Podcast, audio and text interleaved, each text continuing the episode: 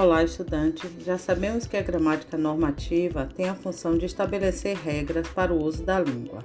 A área da gramática que se ocupa do estudo da disposição das palavras na frase e das frases quando inseridas em um discurso é a sintaxe.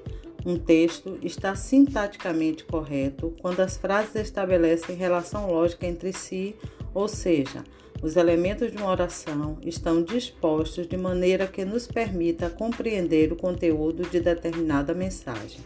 A sintaxe se divide em sintaxe de concordância, de regência e de colocação. Já estudamos a colocação pronominal. Essa semana veremos a sintaxe de concordância. Você sabe o que é e para que serve a sintaxe de concordância? A concordância é o modo em que se organiza uma frase conforme os demais termos. Ela estuda a relação gramatical estabelecida entre dois termos. Ela pode ser verbal ou nominal. A concordância verbal é o conjunto de regras que rege a relação entre o sujeito e o verbo. Para que essa relação seja harmônica, o verbo precisa concordar com o sujeito.